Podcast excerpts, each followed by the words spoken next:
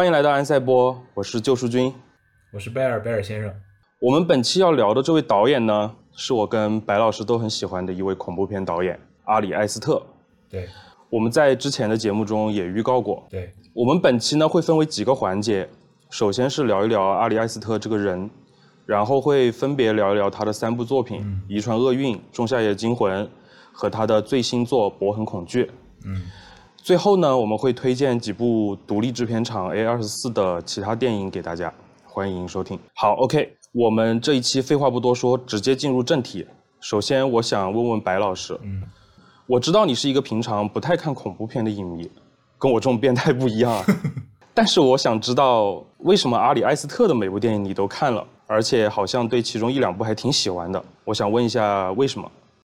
首先跟大家说一下，我这期是算是裸考了。我因为最近比较忙，所以什么都没准备，所以我就跟周老师的问题回答了。嗯。嗯嗯嗯。阿里埃斯特最早看的是《仲夏夜惊魂》，嗯。因为《仲夏夜惊魂嗯》是很喜欢的一部，然后看完之后才去补的《遗传厄运》，然后包括现在看完这三部之后，还是最喜欢《仲夏夜惊魂》。嗯。喜欢这个导演，我觉得他很他很怪，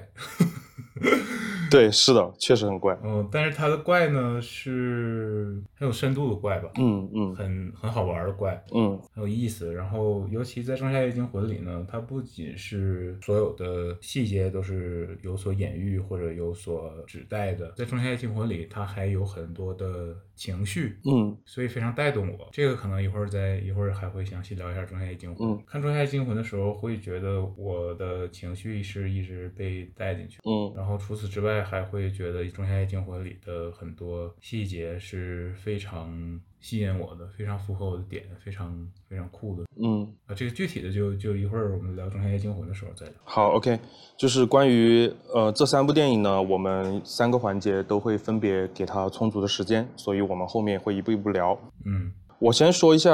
我怎么入坑的吧，就是导演的坑，就是从他第一部电影《遗传厄运》开始的。嗯我刚看完《遗传厄运》的时候就惊了，我完全没想到这么优秀的一部电影，这么成熟的一部电影，居然是一个新人导演的首作。嗯然后我就去查了一下这个导演的资料嘛，发现他拍《遗传厄运》的时候才三十岁出头，嗯我就很惊讶，就太年轻了。因为这个片子里包含着很多经典电影的影子嘛，嗯比如说《闪灵》啊，《罗斯玛丽的婴儿》啊。但是这个影子呢，这些经典电影的影子呢，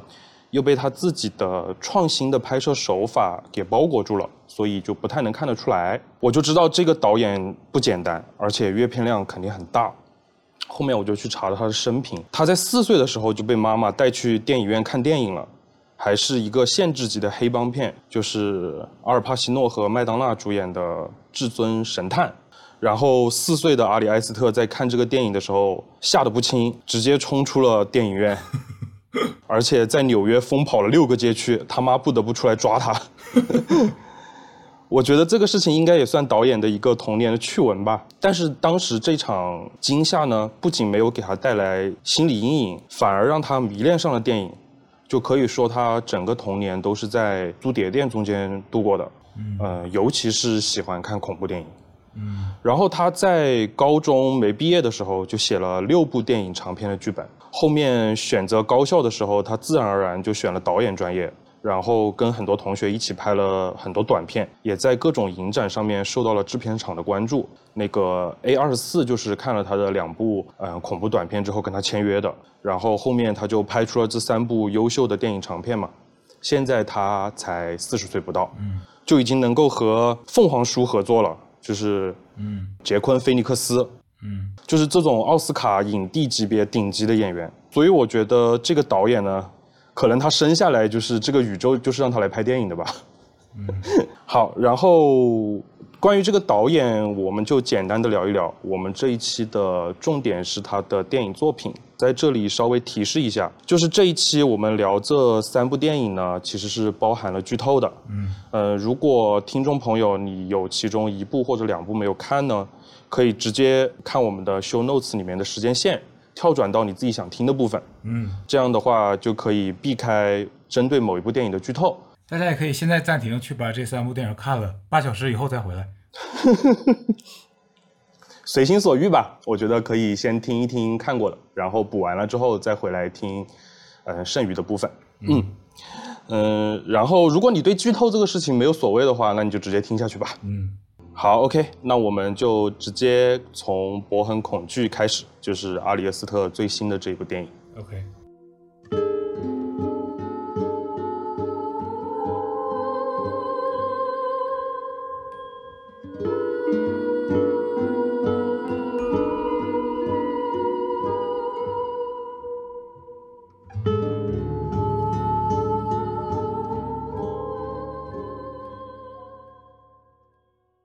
我想问一下白老师，就是你对《博恒恐惧》的整体评价怎么样？是高于预期还是低于预期呢？整体评价当然是非常好，但是没有高于预期，我觉得可能期待很高很高，因为《仲夏夜惊魂》让我很很代入，也很喜欢，非常非常喜欢《仲夏夜惊魂》，太喜欢《仲夏夜惊魂》。嗯嗯所以在《博很恐惧》看之前，期待很高，期倒是倒是很挺满足期待的，但是期待过高的一点是，就是这一部没有《仲夏夜惊魂》那么有情绪，嗯嗯。对我来说，这个是一个小失望吧。当然，这个这个失望是不影响这个电影好的，嗯嗯，大大概是这种感觉。我觉得你说有情绪这个，其实《博很恐惧》这部电影情绪也很饱满，但是可能就是嗯，跟个人的感受有关吧。可能每个人对情绪的面的接受是不一样的。嗯，对，不是一种情绪，这个博很恐惧都是恐惧的情绪。对，是的，是的。我们今天也会重点聊聊恐惧这个情绪，对吧？嗯，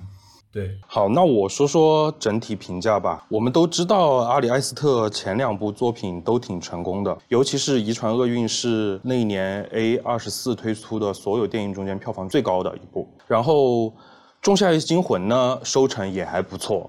但是到了这部《博很恐惧》，还有影帝加盟，居然票房惨败了，亏本了。嗯我记得制作费用好像是三千五百万美元吧，但是目前的票房好像是才一千万美元。哦，所以说，在票房上应该算是翻车了。而且呢，这一部的话题性也不如前两部在互联网上面讨论的那么激烈，而且有很多观众反映说看不懂。嗯这种看不懂，就让口碑上的传播更加困难了嘛。所以我觉得这部电影应该是阿里埃斯特目前这三部电影中间相对来说比较失败的一部。我指的是在商业上比较失败。嗯但是就我个人来说，我还是挺喜欢这部电影的。虽然说还没有到《遗传厄运》那么喜欢吧，但是我还是很享受。我觉得主要是两个点，嗯，一个点是导演他的视听手法，他的每一部视听都很优秀。呃，但是这一部电影呢，它的视听手法与前两部是有一个区别的，甚至可以说是有一个升级的，就是它这一部的节奏其实是非常快的。嗯就是人物的动作是非常迅速的，嗯，没有前两部那么安静，这个安静是打引号的，嗯所以能看到他在拍这种快节奏的戏的时候，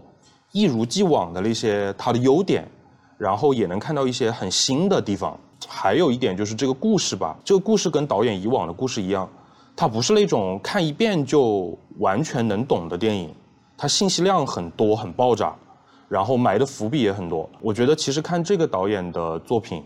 嗯、除了看电影的这个过程以外，作为观众看完这个电影之后，再去复盘这个故事，寻找里面隐藏的线索和一些导演埋的隐喻，我觉得这个过程也是很有趣的。嗯所以我觉得《博恒恐惧》是没有辜负我的期待的。嗯，呃，那么白老师，我想问一下你，你觉得导演拍《博恒恐惧》到底是想表达什么？《博恩恐惧》这部和上一部《仲夏夜惊魂》比的话，呃，他们有一个共同点，都是导演带着我们，呃，和这个人物一起踏上一段一段旅程。嗯嗯只不过在《仲夏夜惊魂》里，女主她从美国去了一个新的环境，是这样一个相对来说比较真实的一个旅程吧。当然，它也很超 超越真实。嗯它单独拿出来说是很超越真实的，但是我只是说它跟这个《博很恐惧》相比，到了《博很恐惧》呢，它也是我们跟着主角踏上一段旅程，但是它是一个更潜意识的一段旅程，嗯嗯我们就好像跟着他在畅游他的心理，畅游他的潜意识，大概这样一个感觉。嗯呃，我觉得这是他想表达的一个框架吧。嗯嗯，然后在这个框架里，他讲了什么？讲的包括他的恐惧。我觉得他的恐惧不算是他要表达的东西，因为这个东西是一直伴随他的，讲的就是呃恐惧，不是博的恐惧，而是恐惧，因为他就一直在恐惧，他的所有的行动和选择都是呃因为恐惧。嗯，然后原生家庭他和母亲的关系算是导演要讲的一个东西，但是他是也是恐惧的一部分嘛，他是恐惧的来源和呃表现方式。然后通过通过这个他和母亲的关系，通过讲原生家庭，他讲了一个恐惧是怎么来的，然后怎么传下去的。他母亲从他母亲的母亲那儿继承了恐惧，然后又把恐惧传给了他。嗯嗯，我觉得这是可能是一个主要想讲的东西之一。嗯，其实这个关于就是这个传承啊，这种恐惧、这种情绪的传承，其实在遗传厄运里面也有一定的表现，但是遗传厄运里表现的可能不是恐惧吧。表现的是人的那种焦虑，还有他的精神状态，还有他基因里面伴随的这种诅咒吧。这个导演他是一个巨蟹座导演，嗯，所以他每一部电影都是与家庭相关的，嗯嗯，对对对对，不管是他的所有的短片还是三部长片，嗯，他的叙事母题都是绕不开家庭这个东西的，嗯，我觉得《博很恐惧》是他把家庭这个主题。呃，剥离开恐怖片的那种类型范畴，讲的呃一个最核心的展现的，它其实非常作者化和私人化的一个表达。对。所以我觉得这可能也是就是这部电影票房不是太成功的原因，是因为这部电影不是很顺应观众，有点不太把观众的需求放在前面，而是把他自己的表达放在前面。对对对，我觉得他上一部至少《中夏夜惊魂》，观众即便看不懂，他是能跟得能跟得进去的，能跟着看进去的。但是《博很恐惧》可能前面的因为一直都有信息量，观众如果一段时间看不懂之后，可能就看不进去了。对对对，嗯。就是关于这个节奏的这个问题，后面也会详细的聊一聊，就是它这一部和其他两部的区别。我还想补充一点，我还想补充一点。你说，嗯，就是这两部还有一个区别，就是我觉得上一部对我来说，抛开信息量的层面，它有一个情绪的层面。当然，这两部都有情绪，但是《仲夏夜惊魂》的情绪是能够，我觉得是能感染观众的，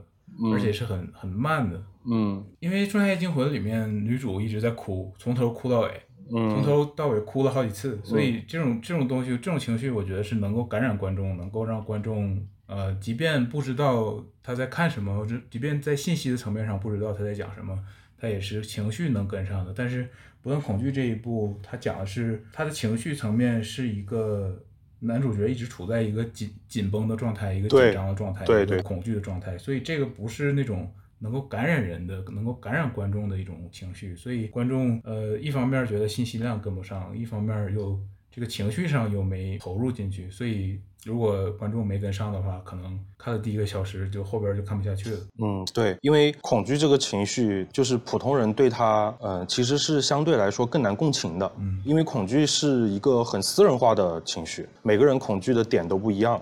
但是悲伤，或者是就像你说的，就是《仲夏夜惊魂》中间那种悲伤、那种悲痛、那种痛苦，嗯，观众可能更容易被共情，更容易被带入一点。嗯嗯。但是恐惧这个情绪，大家生来对它是有一定抵触的。对对对，当你看到旁边有一个人紧张紧绷的时候，你不会想上去呃贴近他，你会想离他远点。对，就逃离。但是你看见旁边一个人在哭，你可能也会心里也会被打动一点，或者想去安慰他，或者心变软什么的。对，这是个很本能的东西。对，所以我觉得导演这一部直接讲述恐惧这个情绪，呃，其实也是非常大胆的，嗯，因为他也肯定也知道，就是观众在接受度上面可能不如前两部那么高，嗯。然后我个人就是除了关于恐惧这个情绪，然后还有原生家庭的控制这些点啊，这些比较明显摆在明面上的点之外，我个人其实还想补充一点，就是呃，我自己比较喜欢或者说我自己比较想要去深挖的一个点。就是这个电影中间，阿里埃斯特对现实和幻想这两者之间的一个导致，或者说是一种混淆。嗯，哦，这个我们刚看完的时候，我跟你也在讨论这个问题嘛。对，我先打个比方啊，比如说在看一个电影的时候，嗯，其实我们观众是会有一些预期的。比如说我们在看一个现实题材的电影，比如说剧情片、历史片、传记片，就是如果这些电影中间出现了一些违背常理的事情。我们知道那个东西是假的，是主角幻想出来的。打个比方，就是克里斯汀·斯图尔特演戴安娜王妃的那部传记片，叫做《斯宾塞》，对吧？嗯。呃，有一个场景就是戴安娜跟她家人一起吃饭，然后盘子里的菜肴变成了珍珠项链。然后她吃饭的时候就把这个珍珠一颗一颗吞下去了。我们看到这一幕的时候，就是自然而然就知道这是导演的一个手法，嗯把戴安娜的恐惧用这种超现实的呃幻想表达出来。因为这是一个现实题材的电影嘛，我们观众在心里是有一个预期的。嗯呃，如果是幻想题材，比如说科幻片、恐怖片、奇幻片，如果出现了什么超自然的内容，那我们就就是正常的，我们是可以接受的，就只要在它那个框架范围内。但是《博很恐惧》这个电影呢，就是你有时候不知道它到底是现实题材还是幻想题材。呃，我觉得阿里埃斯特他是有意在混淆这个分界线的，对对对，所以你前面说的归纳的那个，呃，潜意识之旅，我觉得这个形容是对这部电影最恰当的。嗯比如说啊，就是电影中间有一个情节，就是就是博他在出车祸之后，他被获救了，住进的那个房子里面呢，他在那个房子里找到一个监控，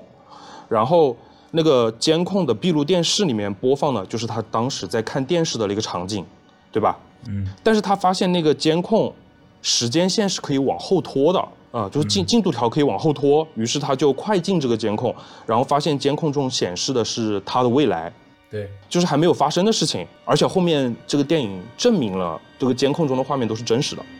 就是会发生的。嗯对，然后就回到我刚刚说的阿里埃斯特的这个混淆现实的手法嘛，就是在一般的电影中间，如果这个情节是男主的一个幻想，那么男主离开了电视机之后，电视机就会恢复正常。对，但是在这个电影中间没有，别人也能看见。对，别人也能看见，博离开了那个场景之后，另一个角色过来了，然后电视中间的那个画面还是显示是未来的画面，对，就很奇怪。然后这种怪还延续到了好几个场景中间，嗯、比如说后面男主找到了他爸爸嘛，在阁楼里面，然后他爸爸就变成了一个地壳怪。我我就这样说吧，因为电台不太方便说一些很粗鄙的词汇。呃，那个地壳怪后面被那个患有 PTSD 的士兵捅了好几刀，然后还流血了。你说这个场景到底是博的幻想还是真实的呢？有点没法下判断。对，嗯，所以我个人是倾向于这个片子里面是有一些超自然的元素的，包括这个地壳怪，包括显示未来的电视机。嗯呃，我想起来，这个电影中间有一幕确定是博的幻想，就是博在树林中间看剧的时候，看那个舞台剧的时候，有一段把自己带入进去的小剧场。这个剧场完了之后，它有一个惊醒的过程，对，所以我觉得这一段戏是全片唯一可以确定这是博的幻想的一个情节。对，但是其他的情节就很模棱两可。对，我觉得他的这个对这个所谓的世界观的这个处理，嗯我同意他是要混淆这个现实跟幻象的呃边界的这种感觉。另外呢，我觉得他是要表达我们每个人看到的现实都是不一样的。就是当我们说现实的时候，其实我们说的是不一样的东西，因为我们只能看到我们能看到的，我们用我们的观念去感知的这个世界。所以，嗯这个概念其实挺挺违心的吧？因为博一直活在恐惧中，所以他看到世界就是那样的，就是一个很夸张的事情。对对对对，是的，是的，他因为他的心里都是恐惧，他永远处在一个紧绷的、恐惧的、害怕的状态。，对对所以他看到的世界都是全世界都想伤害他，对，是的，他的家门口都是想伤害他的人。对我另外我觉得他暗示了可能呃有一点就是我们以为真实的这个世界，嗯，并不一定是一个绝对的真实。对对，没错。对我觉得是有这种这种暗示的。对你刚刚说的这个，我想起来一个情节，就是在电影的前一个小时，有一个有一场戏我很喜欢，就是嗯、呃博不是把钥匙丢掉了嘛？他在钥匙丢了之后做了一件事情，就是什么事呢？他吃了一颗药，这个药呢，心理医生之前告诉他必须是呃伴随着水服用的。对他在吃下这个药片之后呢，发现公寓停水了，那个药片这个时候已经在博的喉咙里面开始融化了。嗯这个时候他很慌张，他还去谷歌查了一下吃这个药的，如果不服水的后果就是会马上死掉。嗯嗯。然后他整个恐慌的情绪就更进一步了，他就看到街道对面的小卖店里面有卖水，他就想尽一切办法去街道对面买水嘛，因为这个街道是一个很暴力的街道，他不能让街上的那些流浪汉和罪犯进入他的公寓，于是他就最快的速度跑到街道对面去买水，结果这个时候他的信用卡被冻结了，街道上的流浪汉、罪犯还有杀人狂魔全部都涌进了他那个没有上锁的公寓。博他是住在一个很暴力、很混乱的街区，这个公寓其实是他唯一的庇护所。就这样被邪恶入侵了，就可以这么说吧。我觉得这是电影前一个小时最精彩的一段。嗯就是结合到刚刚白老师说的那个点嘛，我就通过这一段戏就想出来了。阿里埃斯特对这部电影整个世界观的构架，就是博他是被恐惧情绪主导的，在这个故事中间呢，所有最糟糕的事情它都发生了，就是一个事情开始变坏的时候，然后你会去幻想它变坏之后会经历的所有的事情，然后这个事情只会往更坏的方向发展，然后在这个电影中间，这种情况就全部发展了出来了。嗯我觉得就是博的这种恐惧，这种最坏的情况的幻想，它生成了这么一个世界。对，这个世界是一个比我们现实世界更加夸张和极端的世界，所以我觉得这也能解释我前面的那个疑问，就是阿里埃斯特对真实和幻想的一个混淆。其实他是把个人私人的一种情绪放大了，然后这种放大，他就嗯架空成了一个独立的世界。嗯对，他的现实是他自己的认知所投射出来的。对对对，是的。我刚刚还想到一个点，想问一下白老师，就是这个电影最后那一场审判，嗯哦、那一场审判，你觉得在电影在这个电影世界中它是真实的，还是说它是博的一个幻想？我觉得这个问题，既然我们刚才已经说了，这个这个电影里真实和幻想是模糊的，嗯所以它是真实的，它也是幻想，可以这么说吗？嗯嗯，他他在他的那个现实里，他是真实的。嗯，因为你也说了，这个电影里只有那个在剧场他幻想的那一部分情节是是幻想出来的。对，他所以他被审判也是也是真实的，因为哦，这是这个世界的真实啊，就是不是我我们这个世界的那个真实的一切。嗯嗯它确实是发生了，因为前面也说了，他有一种被监视的一种感觉，对，导演在暗示。嗯最后这个审判也是一一群人看着他，然后去评判他的这个人生，嗯去评判他的选择做得好不好。嗯而且他一直活在他这个原生家庭，他母亲的这个阴影里。嗯然后最后审判也是由他母亲来来审判他。嗯，他是最后不小心把他母亲杀死了。对对对，没错，所以他的这个世界怎么说呢？这个如果这个要要捋的话，是挺挺不科学的一个逻辑，因为他把母亲杀死了，然后母亲来审判他，就是等于说他这个世界其实是是由他自己创造的，也是由他母亲创造的。大概是这么理解，嗯然后我觉得他这个世界里的所有的内容也都是由他的恐惧投射出来的嘛。但是他这个恐惧呢，是他母亲给他的，所以他母亲就是他的他的恐惧，就是他的所有的恐惧都是他母亲灌输给他的。嗯然后包括这个最后他在阁楼看见的那个他爸爸的那个真相，嗯他爸爸是那样，就是因为他的潜意识中他爸爸是那样，他的潜潜意识中他爸爸是那样，是因为他母亲的意识中或者潜意识中他爸爸是那样，或者说男人是那样，嗯，我是这么理解的。你知道我为什么会提刚刚那个问题吗？嗯就是审判的这个场景，其实和我前面说的那个电视机的场景很像。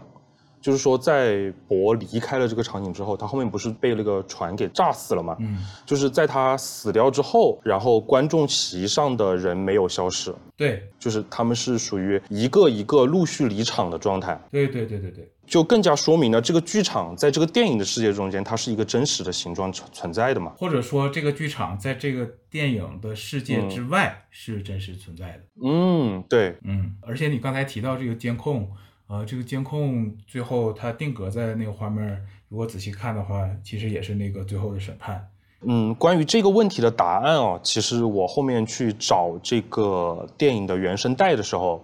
我发现了一个小细节，就是电影原声带的最后一首曲子名字叫做《The Heavens》，哦，就是说这个审判场景其实就是博的一个天堂。嗯，或者说是在审判他能不能上天堂。嗯，就是关于我们俩对这个电影的感受，就先说这么多。我在这里想补充一下这个电影的缘起，就是这个电影还没上映之前，我看了导演的采访，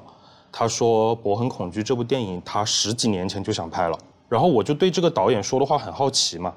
于是就去查了一下他曾经拍的短片，嗯嗯，因为它长片只有三部嘛，补完我就没东西补了，我就把他曾经拍的八个短片全部都看了，后面才看的《博很恐惧》，我就发现很多阿里埃斯特以前的短片与《博很恐惧》这部长片的一些互文，就他以前拍的很多短片都成为了这个长片的一些养分吧，可以这样说。我觉得最直接的就是他在二零一一年拍的那个短片《博》，讲的就是一个男人准备出门。然后忘了拿东西，又回来拿，结果钥匙插在门上之后发现不见了。我觉得这就是《博很恐惧》整个长片的雏形。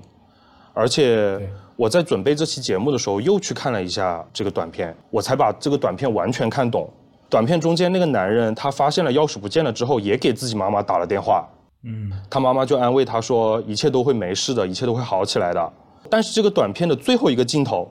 就是他妈妈的桌子上全部都是钥匙。哦，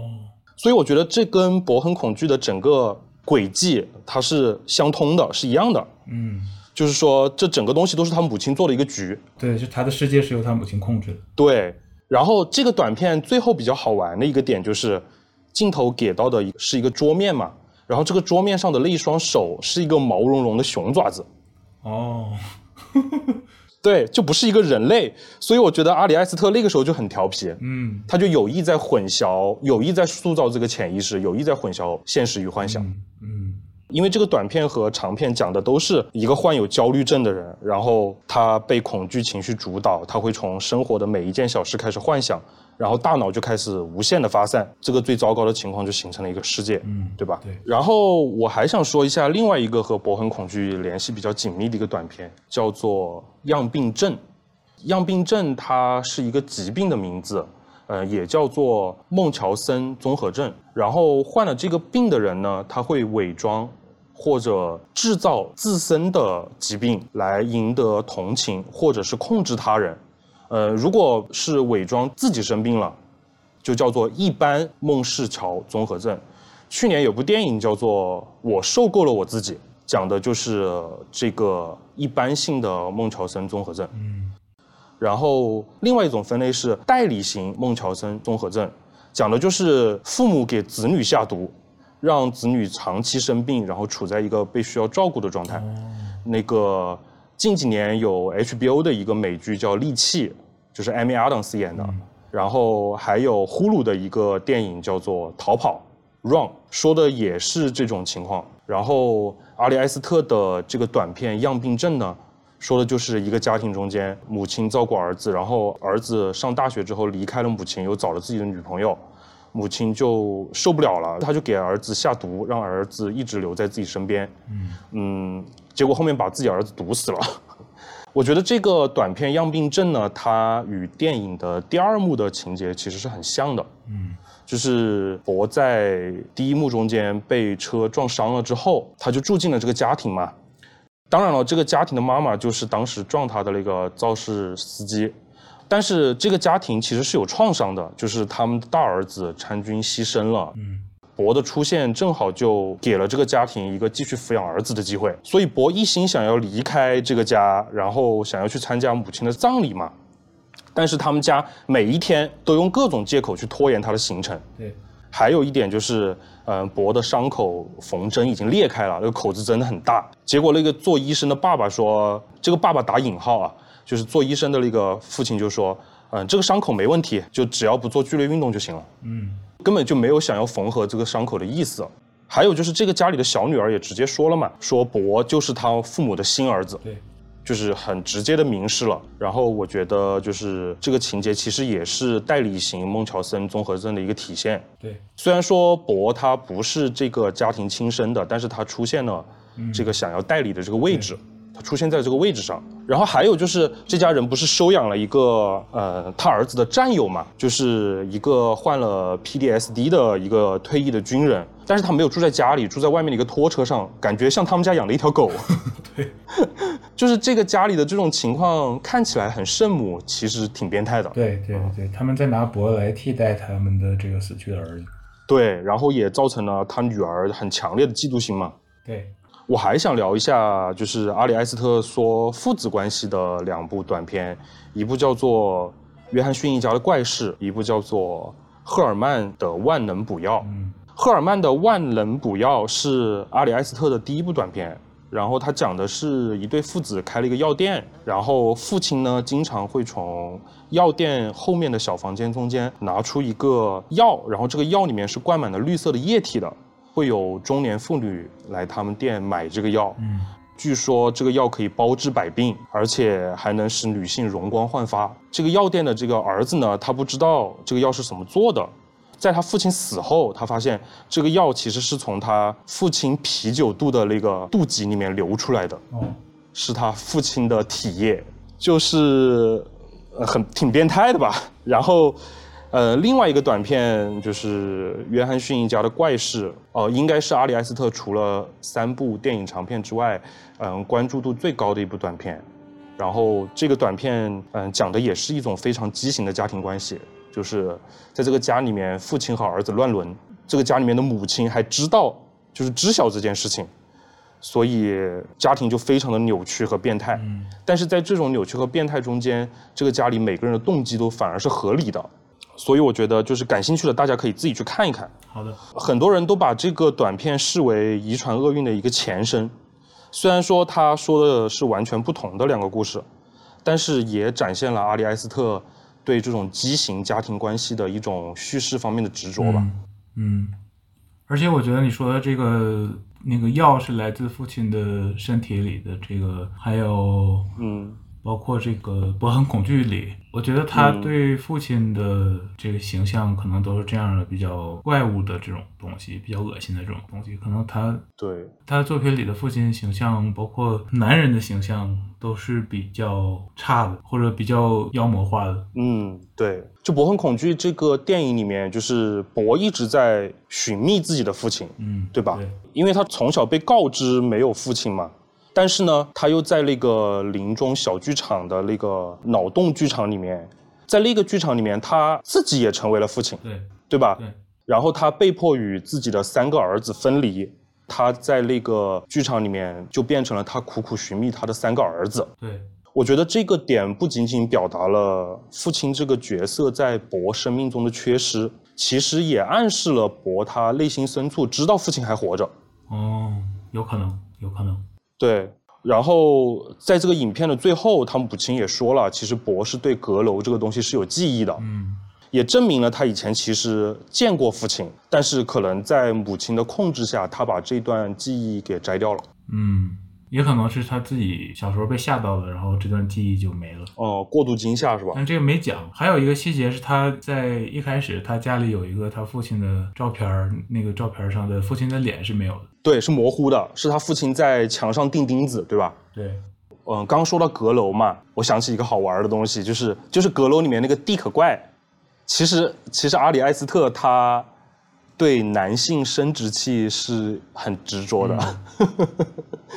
就是几乎每部电影里都出现了，而且有一点去揶揄、去恶搞男性生殖器的这么一个心态在里面。对，比如说《博很恐惧》里面，除了这个蒂可怪，还有博自己患的那个生殖器方面的疾病嘛，对吧？对，呃，还有就是博住的那个公寓，它墙上有很多涂鸦，不知道你有没有注意？哦，有一个涂鸦是有一个男人在 suck himself，啊，然后那个那个涂鸦，我之前在看花絮的时候发现是导演自己画的，然后然后就别说《仲夏夜惊魂》了，《仲夏夜惊魂》里面有很多生殖崇拜的壁画，嗯。还有就是导演早期拍的两个短片，一个叫做嗯、呃 TDF 真的好用，呃，还有一个叫做龟手，说的也是关于 Dick 的故事，然后就很变态，呃，而且看完之后你会觉得自己眼睛瞎了，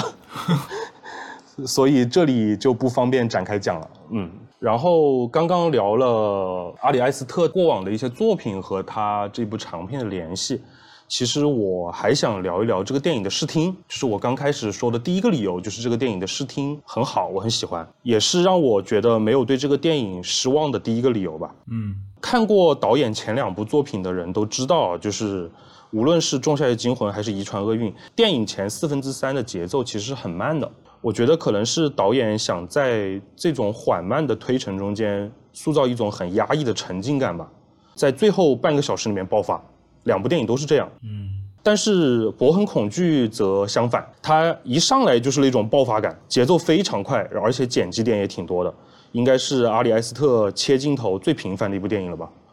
这种爆发会让我呼吸急促，就直接感受到了博的那种焦虑感。嗯我记得电影开场没多久，就是博回公寓，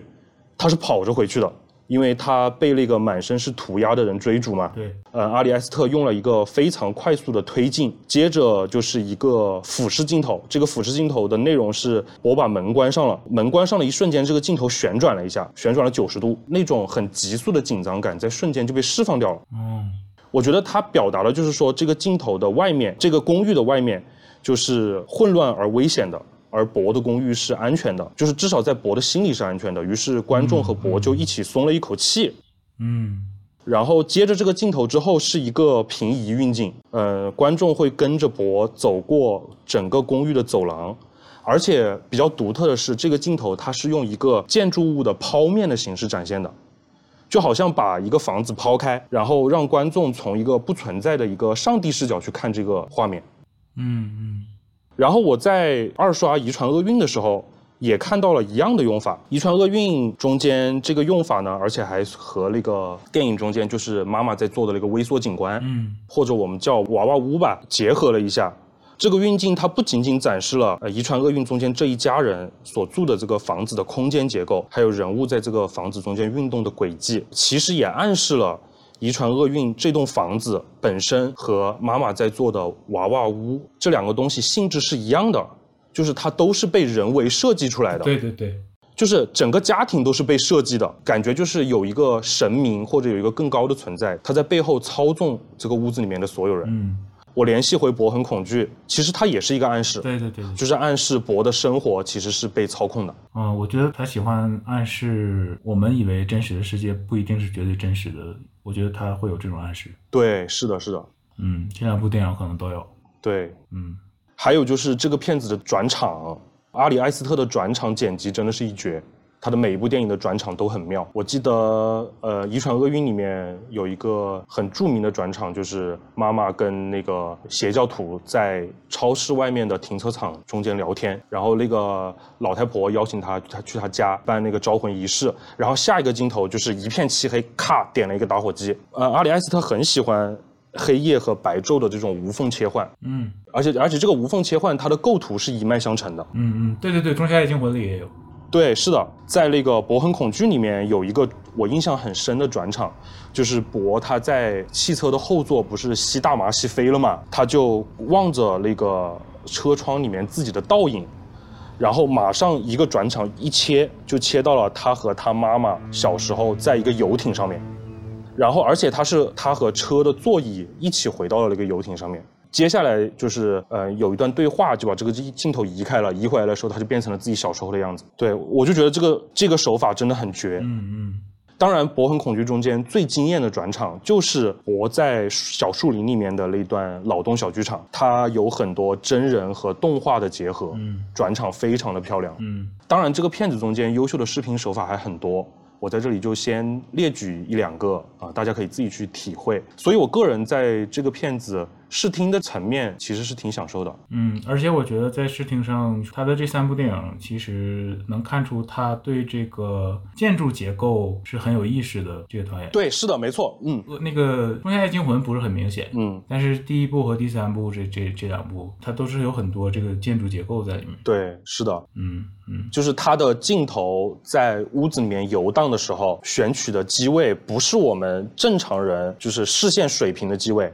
它会用一些非常低的机位，像从你像像你趴着去看地面，然后还有一些很高的一些俯的机位，嗯。还有一些像我前面说的那个剖面的机位，它其实都用了很多不是现实中间我们肉眼所观察的那种样子，嗯嗯，对，很独特。而且他很喜欢拍建筑。对，是的，我觉得就是说，就是拍空间的这种展现，除了阿里埃斯特之外，我想起来另一个我很喜欢的导演大卫芬奇，他在很多年前有部电影叫做《Panic Room》，里面也是对整个屋子的空间结构有一个非常漂亮的摄影。嗯说回《博恒恐惧》的这个内核嘛，就是这个电影是说恐惧的。那么就是白老师，你还有没有别的关于恐惧这个情绪的电影想要推荐给大家的？恐惧，就是这这个问题可能是最大的问题，也是最小的问题。因为其实要剖析一个故事的话，剖析一个电影的故事，它里面的人物可能有一大半儿都是恐惧驱动的。嗯，啊，我提几部电影吧，《星战》其实讲了很多恐惧，哦，对，这个星战迷可能都知道。我先挑这个比较大片儿的讲啊。嗯漫威电影宇宙的《复联二》其实也讲了恐惧，那那一部其实我很喜欢，那个讲的挺有意思的，讲恐惧讲的挺有意思的。不知道大家记不记得，就是呃那一部里面复联的所有成员一开始都被红女巫给控制了，嗯然后红女巫给他们看到了他们各自的恐惧，然后那一段我非常喜欢，因为他们各个人物的恐惧都是不一样的，他们害怕的东西都是都是不一样的，所以哦，我想起来了，嗯对那一部的把这个人物心理写得非常好，所以那一部可能是我最喜欢的漫威电影宇宙的电影。嗯嗯其实讲恐惧的电影其实比大家想的常见，如果大家认真去分析人物的话，嗯，我觉得呃，你可以聊一聊《绿衣骑士》这个电影的结尾，哎，因为我之前。嗯，听你说过这个电影其实是一个关于恐惧的电影，但是很多观众都没有看出来。那《绿衣骑士》这个电影，它要完成一个类似游戏的这么一个一个任务嘛？接下来有剧透哈，呃，提醒一下大家。嗯，好，呃，然后呢，这个游戏呢，嗯，是这个绿衣骑士一年前来做的一个挑战，来出现在了他们的这个王宫里，然后他男主角把他的头砍了。嗯然后一年之后，他要去找绿衣骑士，让绿衣骑士来砍他的头。嗯，整个这个过程就有点像一个公路片儿一样，一个古装的公路片儿一样。然后最后呢，他要面对这个绿衣骑士，然后最后，但是其实他面对的实际上是自己的恐惧。嗯他走之前，亚瑟王去他家跟他说的一句话是让他记住这一切都是一场游戏。什么是一场游戏？他说是，他说这个游戏是一场游戏，但这是废话，因为这个游戏就是一场游戏，他知道。嗯我们也知道这游戏就是一场游戏，但是亚瑟王在提醒他这是一场游戏，嗯是为什么？因为他最后要面对的是什么？是他自己的恐惧，是他的人生是一场游戏。也就是说，这个电影在提醒我们，我们的人生是一场游戏，我们的现实是一场游戏。所以，当我们面对恐惧的时候，我们要记得这是一场游戏，我们要勇敢的面对恐惧。嗯最后，他在被砍头之前，他看到了如果他不面对恐惧会发生什么。他看到了一个呃可能性的一个未来。嗯他最后回去，然后继承了王位。嗯因为他的恐惧，他最后有一个不好的结果，然后最后他看到了这个不好的结果，然后他明白了，于是他选择了直面恐惧，嗯，最后就什么事儿都没有，可以这么说。好，OK，《绿衣骑士》其实是一部很好的电影，然后也是 A 二四推出的，可以说是非传统的恐怖片吧。嗯嗯然后我想让白老师聊一聊如何摆脱恐惧这个情绪呢？呃，我在听你最新的播客《与贝尔谈人生》中间，其实也聊到了这一点。谢谢谢谢给我的播客打广告。呃，我觉得其实摆脱恐惧是个伪命题，可以这么说吧。嗯因为我们要的不其实不是摆脱恐惧，我们想要没有恐惧，不应该是去逃避它，而是去直面它。嗯就是当我们怕一个东西的时候，我们会躲着它，我们会不敢看它，不敢面对它，尽可能的去逃避这件事儿。嗯但是其实我们往往会发现，一旦我们面对了，我们就会发现这个事儿其实根本就不是事儿。啊、天上飘过五个字儿，嗯嗯嗯嗯嗯嗯 所以只要看到恐惧，只要去勇敢的面对，其实就都会发现，这这个恐惧根本就不是事儿，因为这个恐惧它的力量是你给它的，你通过逃避它给了它力量。嗯其实它本来没有力量，其实它本来并不是个多么强大的一个存在。嗯你通过你把力量给了它，你它让它变成了一个强大的存在，让你自己变成了一个弱小的存在。嗯你本身自己是一个强大的存在，只要看到就可以了。其实只要看到，然后去面对，不要躲着不不去看它。嗯，恐惧就是一个怪物。如果我们选择逃避的话，这个怪物会越来越膨胀。对对对对对。但是当我们去直视它，并且去承认它的时候，这个怪物反而慢慢的会缩小，小到你可以与它共存。对对对对，它可能就变成了一个小 puppy。对，好，OK，那我们关于博恒恐惧就先聊到这里。嗯，接下来这个环节，我们聊《仲夏夜惊魂》。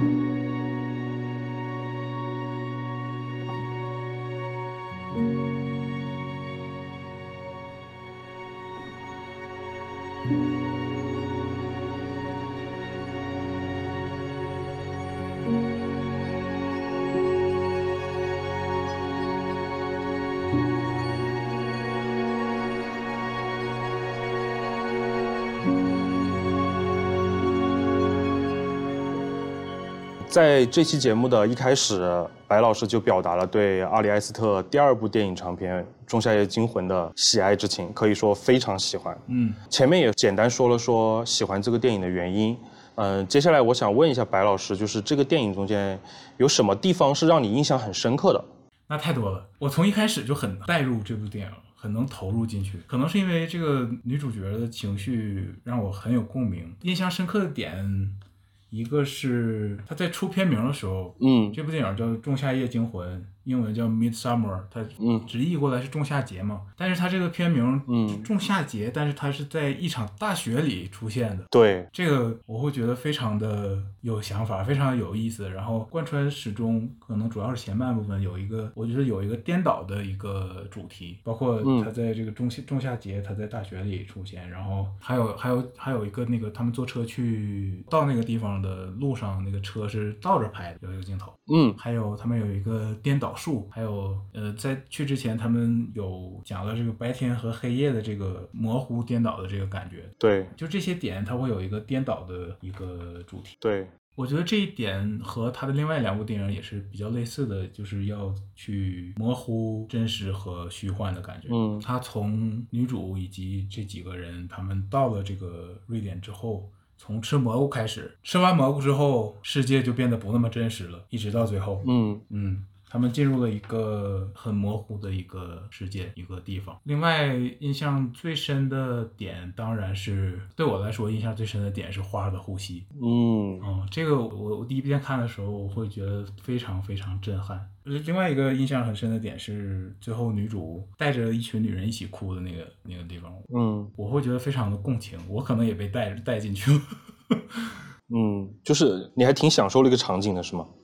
嗯，对我可能我不会觉得有什么不适的感觉，那个地方我会很代入，很代入，我会觉得，呃，我和他的情绪也连上了，就像他和其他人的情绪都连上了。嗯哦，这个这个情绪能连上的这个点我也非常喜欢，因为他们的这个设定，他们的这个村庄吧，他们这个村里的人就是有一种类似集体情绪、集体感知的一种连接。对，当有一个人很疼的时候，其他所有人都在哭；嗯当一个人伤心的时候，旁边的所有人都在伤心。这个是我很喜欢的一个点。对，我在这里插一下啊，就是呃，你刚刚说的这个大家一起哭的这个，其实就是集体移情嘛。嗯，对。对，呃，你觉得很喜欢，但是我还是觉得挺恐怖的。哦，就是那个场景，我觉得很 creepy。我当时看的时候有一种很强烈的不适感。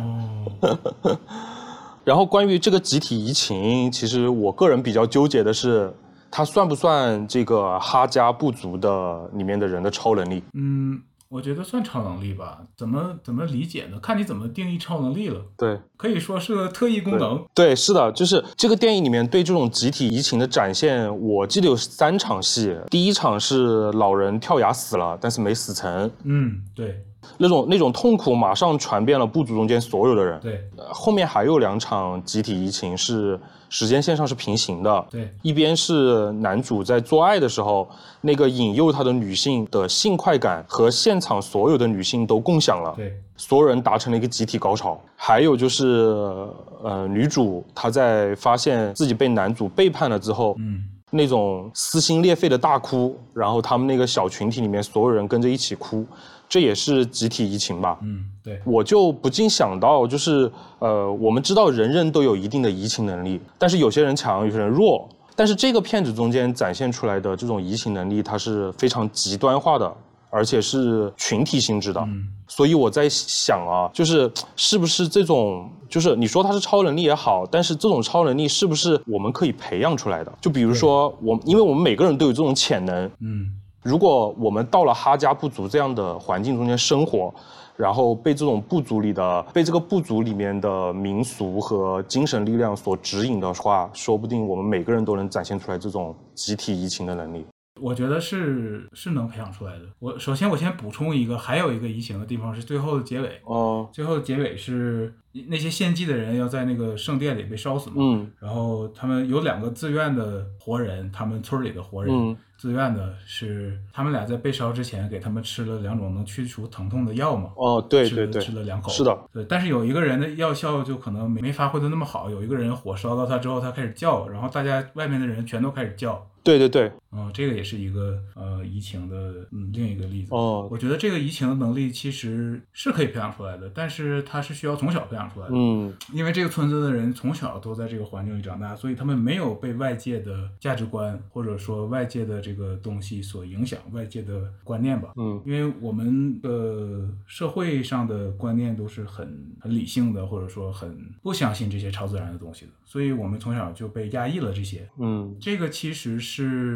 我是很我是比较相信的，我觉得这是现实里存在的一个一件事儿。嗯我想到了，如果要说科幻作品的话，我其实想到了《危机边缘》。《危机边缘》里，Water 提到过他和和那个我忘了在剧里叫什么了，就是《星际迷航》的 Spock，嗯呃，老版的 Spock 也演的那个。他们俩年轻的时候一直在研究一种药，嗯叫我记得叫 Cortexiphan。嗯然后这种药呢，他们就想要打开儿童的潜能，嗯嗯或者说不让儿童的潜能被这个世界所压制。嗯他们相信儿童的潜能在刚生出来的时候是无限的，或者说是本身就有很多特异功能吧，可以这么说，本身可以做很多事儿的。但是在面对这个世界成长了之后，这个世界是会给我们很多压抑，让我们不再有那些潜能的，把我们那些潜能都压压没了。嗯所以到这个里，我觉得这这个道理是一样的，就是包括这部电影里的那个他们的那个瑞典同学，嗯就是带他们来的那个人也说了，嗯啊、就是也也说了这个意思吧，嗯就是说他跟女主有一场戏坐在床边谈话的时候，他说了这个，就是他从小没有受到过这个外界的这个这个东西，对对对，然后这个他们来的时候，有一个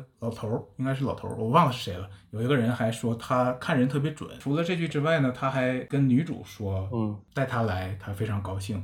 结合起来，意思就是说，女主是有这个潜力的。嗯啊、如果用星战的词来说，就是这个女主是原力敏感者，哦 所以他是专门挖掘这种有潜力的人，他有一双挖掘潜力的人的眼睛。对对对她对对看人很准。对，所以他把女主带来了，最后这个女主还她带来的人选上了五月女王，她还受到了表扬。对对对，没错她还，头上还戴了一个那个呃花环。对，这个其实我觉得就是这个他们的这个集体的移情能力的来源，因为他们与外界隔绝的，他们没有受到外面的世界、我们的社会的这个从小到大成长上的这个压抑，他们从小就在培养这个他们的这个共情，他们的这个集体的连接，嗯所以他们的连接能力都是很强的。嗯然后女主属于是一个天生比较敏感的一个人，嗯所以他是更有天赋的。嗯所以这个瑞典同学把他带来之后，他能够和这帮人连接上，包括他在跳舞的时候突然就会说瑞典话了。对对对，是因为他跟其他人已经连上了，嗯在内心的感知层面连上了。这也是为什么她能够选上五月女王，不是说因为她是美国人，她有主角光环，嗯而是说她是一个有潜能的一个更敏感的人。对，这一点也包括那个残疾小孩儿，嗯那个残疾小孩儿他就是他是故意近亲交配生出来的嘛。对，然后那个人也说了，这样能够让他更不被屏蔽，意思就是说他能更敏感地感知到啊、神神明或者更高的东西，嗯所以他来写他们的那个盛典，对对对他是最敏感的那个。嗯。嗯嗯，关于移情的这个部分就先聊到这里。我想补充一下，我看这个电影当时的感受啊。嗯我一刷的时候看的很压抑，可能比《遗传厄运》更压抑吧。呃，我也没有感受到白老师说的那种，他看完这种电影很自由释放的那种感觉。嗯 呃，无论是开篇女主遭遇了创伤的过程，还是最后归顺了这个不足嘛，我觉得整个过程都充满了压抑。而且我第一遍看的时候还有点反胃，嗯然后我在豆瓣说，嗯、绝对没有人想看第二遍。结果我为了做这期节目，还是二刷了，就很打脸。我二刷的过程中间，因为知道这是一个怎么样的故事嘛，所以就放松了一点，去研究导演的视听手法和剧作的手法了。嗯呃，对了，我第一遍看的是院线版，然后第二遍看的是导剪版。导剪版比院线版大概多了二十多分钟吧。嗯导剪版多的这二十多分钟，主要的一场戏是哈加部族的夜戏，就是在这场戏里面，这个部族打算把一个小女孩献祭了，但是被皮友就是女主给阻止了。后面还连着一场女主和男主吵架的戏。嗯可能是院线觉得这个电影太长了吧，于是要导演剪短一点。然后由于这场戏是，呃，就是主角团来了哈加部族之后唯一的一场户外的夜戏，可能不符合那个白天恐怖片这个调性吧，于是导演就把它拿掉了。嗯其实我觉得这场戏的作用，其实就是就是他在铆定女主心态转变的一个时间节点。因为当时这场戏，它是接在白天两个老人跳崖的献祭仪式之后。嗯，女主这个时候头脑还是清醒的，然后告诉了男主说想尽快离开这个地方。嗯而且还展现了皮尤是心理学博士的这么一个身份。嗯我觉得这个拿掉之后，对故事的整体影响不是很大，可但是可能对女主这个全面的塑造有一定的缺失吧。首先，女主的那个身份，她是学心理学的，那个在开头他们在美国的时候就提到了。嗯然后这场戏呢，啊，就是纠正你两点啊，嗯除了这一点，还有一个就是这场戏它不是那个那个小女孩要被扔的时候，不是女主把她叫停的，是女主想要叫停，哦但是有另一个女的出来说，因为他们在演一个故事嘛，实际上，哦因为另一个女的出来说，啊，她已经展示了她的勇气，就可以不扔她，嗯然后大家就不扔她了。其实他们在演一个类似一个神话故事的一个小，像是一个剧似的一个形式。哦，我懂了。然后，然后女主发现啊，这是虚惊一场，哦就因为女主还在这个前前面白天的时候死了两个人的这个这个状态里，他还害怕这是一个这是个什么鬼地方，怎么还要扔小孩儿？哦，我懂了。其实是相当于对他的一个安抚。嗯呃，好像也可以这么理解，好像也可以这么理解。嗯，我这边看的时候，我呃一开始不小心看了十几分钟的院线版，嗯然后我前我发现前面还有一场戏是他们走之前，呃，在美国的时候，男主和女主有一场对话的戏，就是呃，他们女主发现他要去瑞典之后，男主现场邀请他哦，对对对 的这场戏是，就是假装说自己本来就想邀请他，就是对。呃一直就是撒谎，对，然后这场戏，这场戏其实也是对呃人物塑造有一有一点帮助吧。这两场戏可能都是对对人物人物塑造有一点帮助。你提到了这场戏，正好呃有一个我想说的点，就是这场戏里面我很喜欢导演对镜子的用法。呃，我记得就是皮友那个时候回到了家里嘛，然后她男朋友坐在沙发上，然后那个沙发正好就是镜子的正对面，嗯，于是导演就用一个镜头框住了这两个谈话主体。哦，我知道这个手法其实挺常见的，但是导演在这里用其实是有用意的。第一个目的，我觉得就是降低这个片子剪辑的次数，因为这个镜子对话的镜头，女主边跟男主说话，然后边走嘛。呃，镜头就跟随着人物一起运动，就开始摇镜，嗯，然后在完全没有任何剪辑的情况下面，让两个主角进行了空间的一个调度，让他们俩从很远的地方慢慢的拉近，然后变成一个非常近的谈话，然后谈话的内容也相应的做出了一些改变。呃，这个空间调度其实它能够反映出两个人对话时候的一个心态的变化。嗯，呃，还有就是剪辑点的减少呢，能让节奏变得更慢，然后更加沉静。然后还有就是皮友跟呃男主的几个朋友见面的时候，他刚进门那个场景也是有一个悬挂在天花板上的镜子，然后照出了他进门的一个场景，也是用一个大镜子展现的。嗯然后就是我发现阿里艾斯特是一个非常喜欢摇镜的人，就是《仲夏夜惊魂》中间有一个镜头，就是他们在那个瑞典的公路上面行驶嘛，坐在后排的三个人在说话，然后左边的人讲话的时候，镜头就对着左边摇，然后右边人讲话的时候，镜头就对着右边摇，就好像我们普通普通人在看别人说话的一个状态。嗯我觉得这是阿里埃斯特有意去加强观众代入感的一种手法，就好像我们就坐在那个地方，然后跟他们一起在路上那种感觉。对，很沉浸。对，然后我记得《遗传厄运》里面也有这个用法，就是一家三口在呃妹妹死后给妹妹举行招魂仪式的那个段落，三个人也是并排站，镜头摇晃就跟随着说话的人一起摇晃。在这个场景中间，嗯、观众不知不觉带入的其实是这个屋子里面的鬼魂，但是观众可能自己没有察觉到。哦，嗯关于遗传厄运的话，我们下一趴再说。这里说回《仲夏夜惊魂》吧，我觉得这个导演除了视听很好，这个片子的原声真的很棒，嗯，大家可以听一听。然后还有这个片子，它是对北欧的民俗、然后神话还有符号学都有一个很丰富的展现。具体的这里就不展开了吧。嗯，呃，关于《仲夏惊魂》，我就想说这么多。白老师有什么要补充的吗？我说一下你的这个呃压抑的感觉吧。我我觉得压抑的感觉我也肯定是有的。嗯呃，这个全片它都制造了很多压抑的这个氛围。嗯但是我觉得我们的这个区别就是我所说的最后有点儿解放的感觉。嗯。是是因为我带入了女主嘛，嗯。女主她最后不知道大家记不记得，就是呃最后的结尾是女主的笑，嗯。她笑的时候，其实我就会觉得那个笑笑容里充满了自由和释放。对，你刚才说的这个她怎么说来着？你说在河边的那场戏，当时他还对清还是比较清醒的，嗯对你说他比较清醒，哦但是对我来说，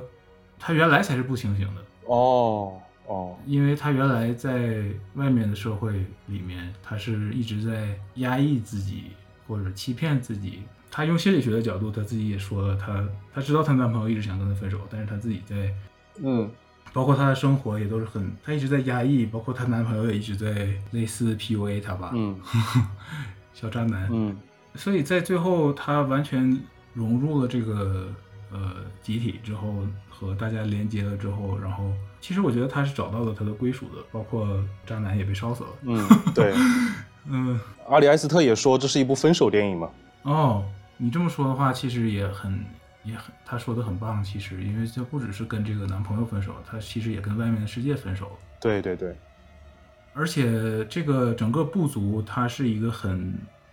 很、很母系式、很母系社会的一个一个部族，嗯和外面的社会其实是相反的。这里的是这里的所有的都是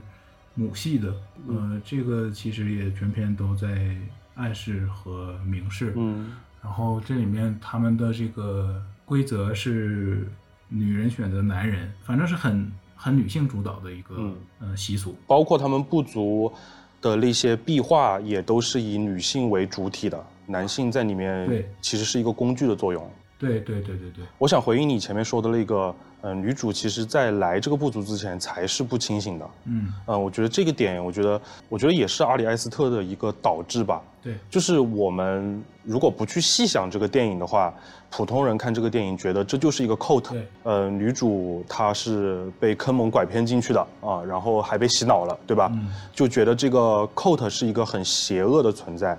但是当白老师，当如果是以白老师这样的角度去看这个电影的话，其实你会发现，呃，这个所谓的邪教，它真的邪恶吗？它是这个世界上唯一能够收纳女主，然后并且给她自由的一个存在。那对于女主来说，她就是善的存在啊，对吧？对对，就像是你在星战的宇宙里，你是一个原力敏感者，然后你被绝地招募了，大概这么个感觉。对，是的。所以就是说，我觉得他用这部电影深层次也在探讨这个善和恶的一个导致，一个颠覆。嗯。嗯，好，OK，那我们聊完了《仲夏夜惊魂》，来聊阿里埃斯特的第一部电影《遗传厄运》。嗯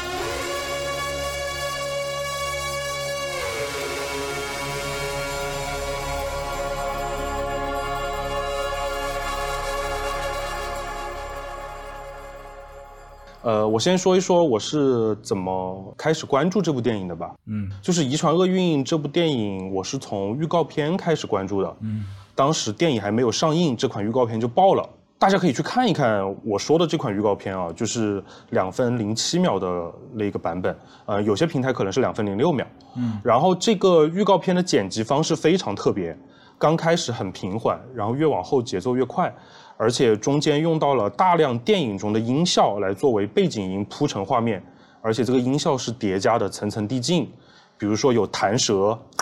还有切菜、撞击的音效，嗯心跳的频率被这一款两分多钟的预告片越调越快。嗯嗯这款神级预告片当年被很多媒体评为年度最佳预告片，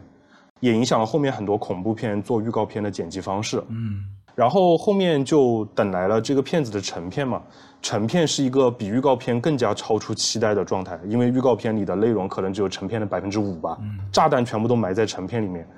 我第一次看这个片子的时候，没有完全看懂，然后我后面去查资料，才发现导演呃埋了很多线索在细节中间。我就特别喜欢这种信息量溢出的片子，然后看完之后需要自己再去复盘，我觉得这个过程就很爽。嗯，后面发现不仅仅是我一个人喜欢，就整个西方媒体都吹爆了。然后很多榜单都说《遗传厄运》是二十一世纪第二个十年中间恐怖片最佳，而且很可能没有之一。在《遗传厄运》之后，就是二零一九年的时候，诞生了可以说诞生了一个新的电影子类型吧，叫做 Elevated Movie，就是直译为高级恐怖片。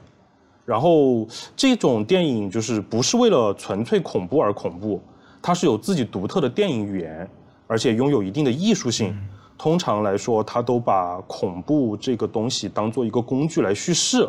而不是把恐怖当做这个电影的目的。嗯嗯。然后这个子类型开创了之后，二零一八年、一九年往后的恐怖片市场产生了一个极大的变化。嗯嗯。这就是我们说的文艺恐怖片。就简单说，就是文艺恐怖片吧。然后，包括我和我们安赛博另外一个主播鲍老师都很喜欢的那个导演乔丹皮尔。他拍过的几部电影也可以划分到这个 elevated 的 horror 这个范畴里面。为什么没带我？你也喜欢乔丹皮尔吗？我那还是别带我。我还行，我还行。好，然后说回《遗传厄运》吧，我觉得这个片子好的地方有以下几个点，就是第一个最主要的是它故事写得好，就是它既是一个传统的 hunting movie，就是闹鬼电影嘛。但是它又不完全是讲 hunting，嗯，就是故事中间的邪恶，它不是来自于家庭的外部，它是来自于家庭的内部。嗯，对，不只讲厄运，还讲遗传。对，所以他会细思恐极。刚开始看完的时候，其实不会觉得有多吓人，嗯，呃，但是这个片子的后劲很足，就细品的话会觉得越来越恐怖。我觉得如果要找一个同类型的类比，其实是库布里克的《闪灵》。嗯嗯，《闪灵》也是那种后劲很足的片子，所以这也是《闪灵》为什么会成为一个影史经典的一个原因吧。嗯，然后这个片子呢，它不仅仅是吓人，它更深层面探讨的其实是家庭的创伤，呃，痛苦、内疚还有失去这种种种情绪的一个体验，它也是一个体验，就像我们刚刚聊的两部电影一样。嗯。有可能这种极端的家庭环境没有观众能够代入吧，但是那种失去至亲、那种很极端的悲痛感，观众其实是能够体会到的。影片越往后，这种情绪就变成了一种疯狂、癫狂，然后还有就是整个家庭被一种邪恶力量迅速的拖向深渊的那种绝望感。嗯嗯。情绪感染力其实是很强的，所以看完这个片子也会感觉到一种窒息感、压抑感，而且它没有一个释放的出口，它不像一些以前的传统恐怖片一样，它最后会有一个反杀，这个片子就没有，它就是一黑到底。嗯，所以有一些普通观众可能会不喜欢，但是作为恐怖片影迷来说，基本上都很喜欢。嗯，比如我。然后刚刚有说到，呃，遗传厄运的这个，它属于恐怖片的一个新类型，elevator horror。我们知道，呃，西方的恐怖片，尤其是美国的恐怖片，它最常使用的一个手法就是跳下 （jump scare），就是用音效或者呃突然出现的画面把观众吓一跳嘛。嗯。但是这个片子里就没有，《遗传厄运》中间没有，它反而用用一种很缓慢的手法来表现一个恐怖场景，相对来说它的节奏感是比较古怪的。嗯。呃，但是这种古怪的节奏感也成为了导演一个独特的视听手法吧。我做这期节目的时候，又被这个导演征服了，就是被他的各种细节征服。就白老师前面有聊到说，《仲夏夜惊魂》它中间有一个片名出现在大雪中间的那个画面，有一种颠覆感吧。《仲夏夜惊魂》中间那个大雪的镜头，它是由屋内往屋外推。就是一直推到窗户外面，然后开始下雪。但是遗传厄运就刚好相反，它第一个镜头是屋外的那个绿植树木，然后往后拉拉进房间里面，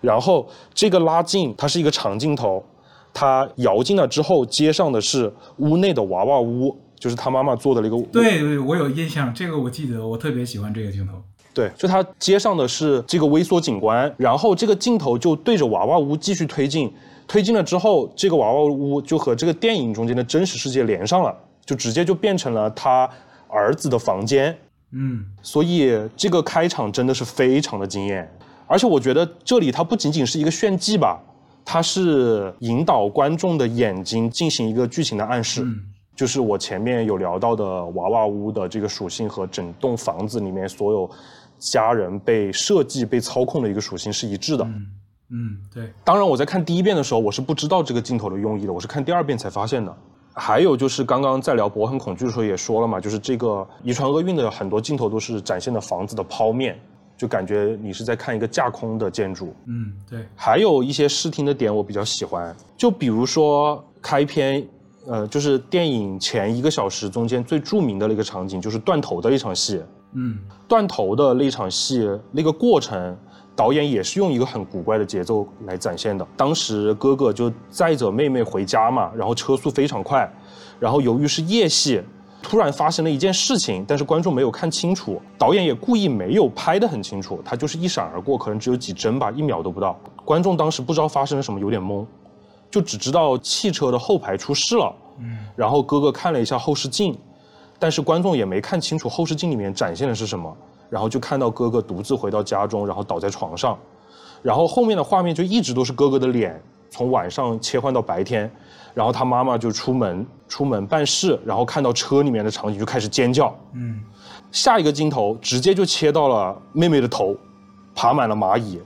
我觉得就是这也是导演刻意制造的一个信息屏蔽吧，也是为了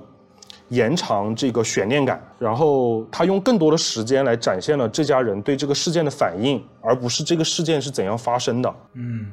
呃，这个断头的这个东西呢，我后面发现导演其实是取材于一个真实的新闻，就是二零零四年的时候，在佐治亚州有一个呃小镇，然后有一个人他带着他的儿子和他的朋友出去出游，然后头也是被电线杆撞掉了，而且当时是酒驾。嗯然后那个司机他回到家中，哦、就是这个不知道是母亲还是父亲吧，就回到家中之后，呃，直接就睡觉了。然后最后发现断头的其实是邻居。呃，当时断头的这个场景，哥哥的那个反应，嗯呃，就是整个人直接被吓懵了，然后他只能惯性的去做自己日常所做的事情，他不知道怎么应对这件事情。我觉得也是最真实的一个人的情绪的展现。嗯，对对对对对，然后这个片子中间还有几个比较巧思的点，呃，就是比如说哥哥晚上在房间看到了妹妹的鬼魂嘛，然后那个鬼的头掉了，掉下来之后变成了一个皮球往前滚，就很惊艳。然后还有母亲的那个梦中梦，她走到自己儿子的房间，发现蚂蚁爬满了儿子的头，爬到儿子的眼睛和嘴巴里，其实就是他女儿死亡的那个场景。嗯我觉得导演他会复用很多这个片子中间的一些具象的元素，来表达人物在那种创伤中间经历的恐惧感吧。嗯嗯我觉得这个电影中间导演设置的伏笔隐喻，我只说了冰山一角。呃，还要展开讲的话，估计还能开一期，但是这一期聊了很长时间了，所以暂时就先说这么多吧。关于遗传厄运、哦，还有就是遗传厄运中间母亲的表演，我觉得就是影后级别的表演。嗯当年她没有被提名奥斯卡，有很多恐怖片影迷还去社媒上面抱怨这件事情。哦呃，这部电影中间，呃，母亲那个演员她演技爆发，很明显是有一场戏是一个餐桌戏，然后我二刷的时候看了三遍那场戏，直接就爆起鸡皮疙瘩。那场戏就是当时妹妹死了，然后呃一家三口每个人都没有对他死这件事情发表过任何言论，就是没有表达过自己的内心。然后葬礼结束了之后，一家三口就在这个餐桌上很安静的吃饭。然后这个时候妈妈就开始有一些情绪的展现，但是非常微妙。然后儿子就察觉到了，就问他你是不是有什么话要说？嗯然后他妈妈就一层一层递进，那种爆发感就从他面部的所有五官上面就展现出来了，非常惊艳。好，OK，我觉得这个电影不仅值得没有看过的人去看，也值得已经看过的人去二刷，我觉得会被惊艳到。嗯，嗯，然后这么说的话，那这三部都值得。对，是的，没错。对，好，然后导演阿里艾斯特的三部电影的回顾就到这里了。然后我有看到说，阿里艾斯特的下一部作品是发生在新冠背景下的一部黑色西部电影，哇，也是一个非常奇怪的混搭。然后就是还是由凤凰叔主演的。哦，这个听起来太有意思了。对，好像也说不是一部恐怖片，但是我觉得也不排除有一些他惯用的恐怖片的手法在里面吧。嗯，我记得导演说过，他手上至少有一十五个电影长片的剧本，哦，而且他还要尝试拍科幻片，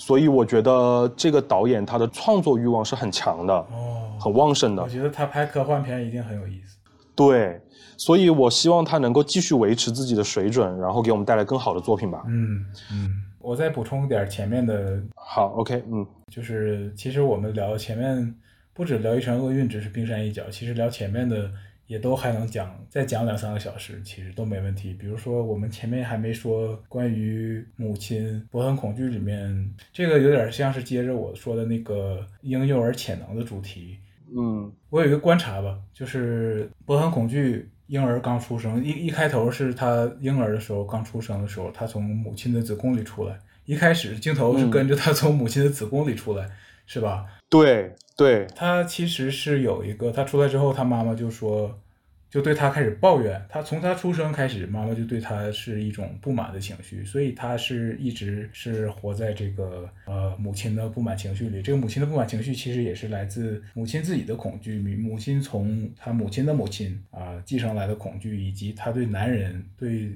我的父亲的不满。对，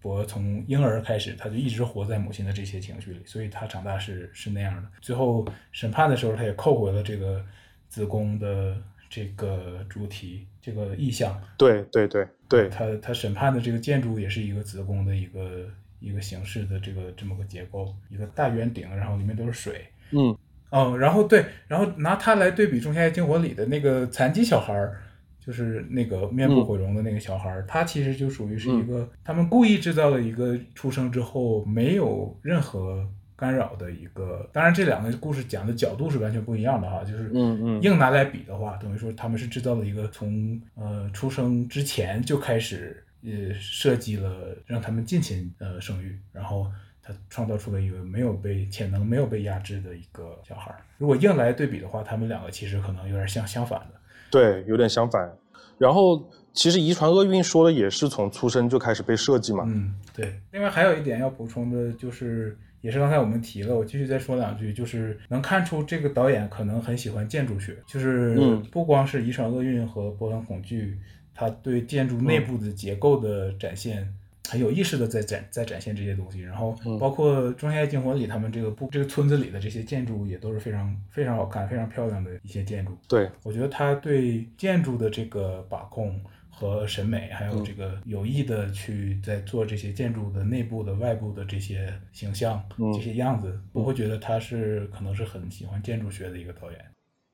对，而且我在看他的这三部电影的时候，我发现他非常喜欢对称构图，嗯。就是经常是人物在中间，然后两边后面的景观设置和构图是非常考究的。嗯嗯呃，其实有点像韦斯安德森那种对称构图强迫症嗯。啊、但是我觉得阿里埃斯特他的电影中间，因为我前面也说他很喜欢摇镜嘛，对，所以相对来说，他比韦斯安德森的电影更加更流动。动一点，对，更流动一点，对，对对对，而且也没有韦斯安德森他有点执着的那种过分的表达，对啊、它是一个很自然的表达，嗯我嗯，觉得它很多地方它的运镜和调度都是特别又美又怪的一种感觉。对，是的，是的。嗯嗯然后最后这个环节呢，就是我们我和白老师推荐几部 A 二十四的电影给大家。我们都知道阿里埃斯特的这三部作品都是由来自纽约的这个新兴的制片厂出品的，嗯然后这个这个制片厂这几年也算是爆火了。一方面来说，它呃让一些相对比较独立的电影有了不错的票房，嗯另外一方面呢，它也让这些电影拿了很多奖，比如拿了奥斯卡、Best Picture 的《月光男孩》和《瞬息全宇宙》都是他们出品的。嗯我觉得 A 二四它和传统的电影大厂不一样的地方在于，它能够给导演绝对的创作自由，对，所以我们才能看到这么多就是极少被资本干预的，然后很作者化的电影。嗯对，今天我们节目的时长有限，那我和白老师就简单的推荐几部 A 二十四出品的其他电影给大家。白老师先来，嗯，你前两天给我发了那个 A 二十四的片单，我在里面挑了十部我看过的，我我天呐，看过就每部我说一两句就好。嗯。这十部是我看过很喜欢的十部，因为嗯。虽然说 A 二十四说可以说它是现在我们还说它是一个新兴的一个片场，但是也新兴的制片公司，但是它其实已经很多年了，已经有很多很多电影了，对，这个范围其实也挺大的。嗯。然后我推荐的这十部呢，应该是有四部，只有四部是恐怖片，其他六部不是恐怖片，因为他们他们不只做恐怖片，也做很多其他类型的电影。嗯。然后我这十部我按照这个时间顺序排列啊，我就不按照喜欢程度排列，或者推荐程度排列了。嗯。第一部是《至暴之年》，嗯这部是呃上期我提过的 J.C. 尚多尔，上期我在呃说下半年最期待的电影的时候也提了他的《猎人克莱文》，对，靠，居然是猎人克莱文，呃，嗯。他这部《至暴之年》是大家的奥斯卡 Daddy 演的，呃。嗯嗯嗯 然后这期桑德尔也是上期提了，是我非常非常非常喜欢的一个导演，大家可以去了解一下。然后呃这部电影其实是有一种，虽然它不是黑帮片儿，但是它有一种黑帮片儿的感觉。然后当我看这部电影的时候，我会觉得每一个导演可能心里都有一个自己的一个黑帮片儿的一个想法。嗯嗯这期桑多尔所拍的这个黑帮片儿，虽然它不是黑帮片儿，但是嗯嗯，它很像黑帮片儿，而且真的很酷。嗯大家可以去找来看一下。第二部是《女巫》，这是一部恐怖片儿。嗯嗯，这个相信你也很喜欢，这个就留给你介绍好了。嗯，嗯，是安雅演的，非常非常好看，这个没错，嗯就不多说什么。第三部是一个比较算是文艺片儿吧，叫《旧金山最后的黑人》。哦呃，这部是征服者康，呃，还没出名的时候演的。嗯然后在这部里，他演技就很很炸裂，其实他演技很很棒很棒。嗯然后他的这个故事呢，比较感人吧，可以这么说。然后他拍的确实非常好，非常好看。嗯呃，第四部是《仲夏夜惊魂》，这个就不介绍了。第五部是《灯塔》，和女巫是一个导演，嗯，对，没错，是暮光男和威廉达福演的，这个很好看，嗯就不具体的介绍了。嗯好，怎么说呢？它是近年来的文艺恐怖片里比较有代表性的、比较最好的之一吧，算是。呃，它和女巫都是。对，嗯接下来第六部是一个非常非常小众的电影，叫《织物》，是一部恐怖片儿。哦，我对那部电影的海报有印象，嗯，嗯这是这是一个很怪的电影，比较写点、比较怪的一部电影。我马上就会去补。我觉得你会你会喜欢的，至少会很感兴趣的。如果大家对这方面有兴趣的话，很推荐这部。嗯第七部是《第一头牛》，这个是当年也是比较热门的一部吧，啊，口碑很好。嗯第八部是《绿衣骑士》，嗯这是我的二一年我最喜欢的电影，第一名。嗯嗯，刚才也简单介绍了一点儿，如果大家没看过，欢迎去看。嗯第九部是纪念品第二部分，纪念品第二部分是纪念品的第二部。嗯嗯、但是第二部分要比第一部分要比第一部好，我觉得呃第一部分可能进不了这个前前十前十位。怎么说呢？这个是一个非常非常作者的文艺电影，讲导演讲的是他自己的故事，嗯呃，算是他自己的自传电影。但是我非常非常喜欢这个第二部分，嗯拍的非常好。然后最后第十部是一部荷兰电影，也是可能不是很多人看过的，叫《控制点》。嗯反正我挺喜欢的吧，大家有兴趣可以去了解一下，就不介绍了，时间有限。嗯，好嗯，OK，那我就接着白老师的话头聊吧。嗯其实我想推荐的头两部，刚刚白老师也提到了，一部叫《女巫》，第二部叫《灯塔》。嗯，他们都是导演罗伯特·艾克斯执导的嘛。对呃，也是非常作者的电影。对，它虽虽然这两个电影它都是它讲的主题都是很传统的恐怖片的主题，一个是女巫，一个是赛壬女妖嘛。但是这两部电影的视听是很艺术化的，是很考究的，嗯然后与传统恐怖片离得很远，甚至可能比阿里埃斯特离传统恐怖片更远。嗯所以可大家可以去体验一下。还有一部是 Alex Garland 的《男人》Man，、嗯这个导演相对来说知名度就比较高了，他的《机械姬》也是 A 二十四出品的嘛，嗯然后他还执导了《湮灭》。嗯但是相对来说，这一部观看人数比较少的男人，我更想单独推荐一下，因为这个故事并不是表面上那样只停留在讲这个性别议题上面，它讲的其实是一个拟人的故事，就是怪物模拟人类，哦，然后试图去成为人类的一个更深层层次的一个主题。然后在这个电影中间有一幕就是是讲 body horror 的，就是身体恐怖嘛，也是近几年的恐怖电影中比较令人深深刻的一个场景。嗯然后还有一部电影是一部冰岛的电影，叫《羊仔》，嗯然后它在豆瓣的评分比较低。我个人想为这个片子平反一下，因为这个电影很多人刚看完的解读就是理解，就是讲的是母亲与孩子的关系，然后还有大自然对人类的复仇，或者是讲婚爱情什么的。嗯其实这个片子呢，它是从北欧神话和北欧的一些民俗出发的，嗯然后试图讲述的就是人类与另外一个物种共存，就是这么一个故事。其实，当然这是我的解读了，每个人都会有自己对这个电影的解读，嗯、推荐大家自己去看一看。嗯然后关于 A 二十四的电影呢，就暂时推荐到这些。嗯，你说到大自然，我还想补充一下，《仲夏夜惊魂》也讲了，也讲了大自然，我觉得，对，嗯《仲夏夜惊魂》里面那种就是主角产生幻觉，看到那种植物扭曲的那种状态，包括你说的花会呼吸的这种状态，它在视觉的表现上其实是非常飞的。嗯，对。而且他到他融入这个部落之后，我觉得导演也有也有想讲的是，他去掉了外面的世界、外面的社会的这个男权的男权的思维，然后去掉了包括男性的崇尚理性啊、崇尚知识啊，这些都是被排斥的。然后他来到了一个更崇更崇尚母性、更崇尚这么说吧，更崇尚母系、更崇尚女性能量、更崇尚大自然的这么一个属于他的一个新环境。嗯嗯嗯，对，好，OK，那我们这一期就聊到这里了，感谢到这里还在听的朋友，嗯，然后欢迎大家订阅安赛波，也欢迎把我们的节目分享给你的小伙伴们。如果对这一期节目大家有什么想说的，也可以直接在评论区留言。嗯也欢迎大家到我们平时比较常用的豆瓣关注我们的新动态。嗯然后欢迎大家继续收听安赛波。哦，对了，就是这一期我忘记夸一夸凤凰叔了，就是杰昆·菲尼克斯，嗯他在《博很恐惧》中的表演非常出色，然后我个人认为是超越了他拿奥斯卡的那部电影《小丑》的，而且杰昆·菲尼克斯与呃 Rooney Mara 绝对是我最爱的好莱坞的神仙眷侣。嗯嗯，嗯，大家下期见，嗯，拜拜。拜拜。Your adventures will continue for years and years. You will learn to distinguish birds by their call, and you will know every tree and plant by its name. Abandoning all comforts, you will condition your mind to new ways of seeing. You will experience great highs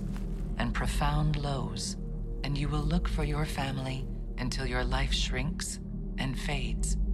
into the dream of a ghost. You will come to wonder if they ever existed. Finally, when you are old and frail, you will collapse in exhaustion.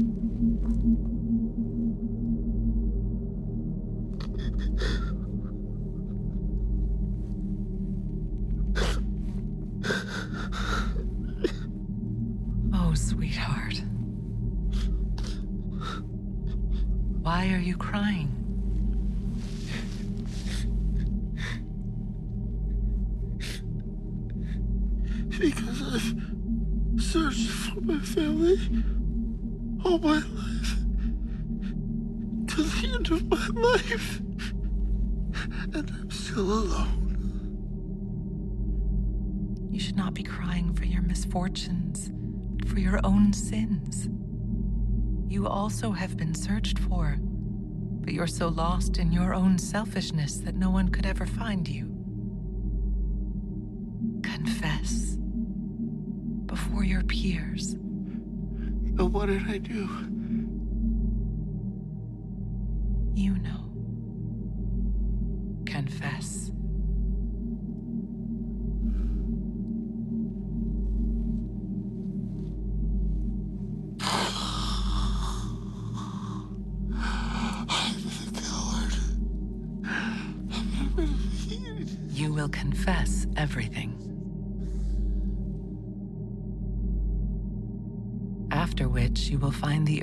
Replaced by good water.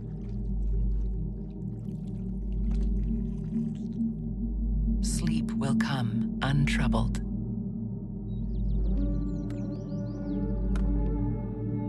To the sound of distant trumpets, you will awake, as if by a miracle, at the foot of your glittering village.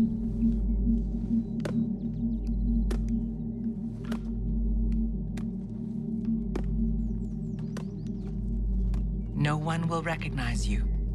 but the smell of the air and the sounds of the insects and the way the evening light slashes itself across the chimney of a neighbor's old house will unloose in you a torrent of vivid memories.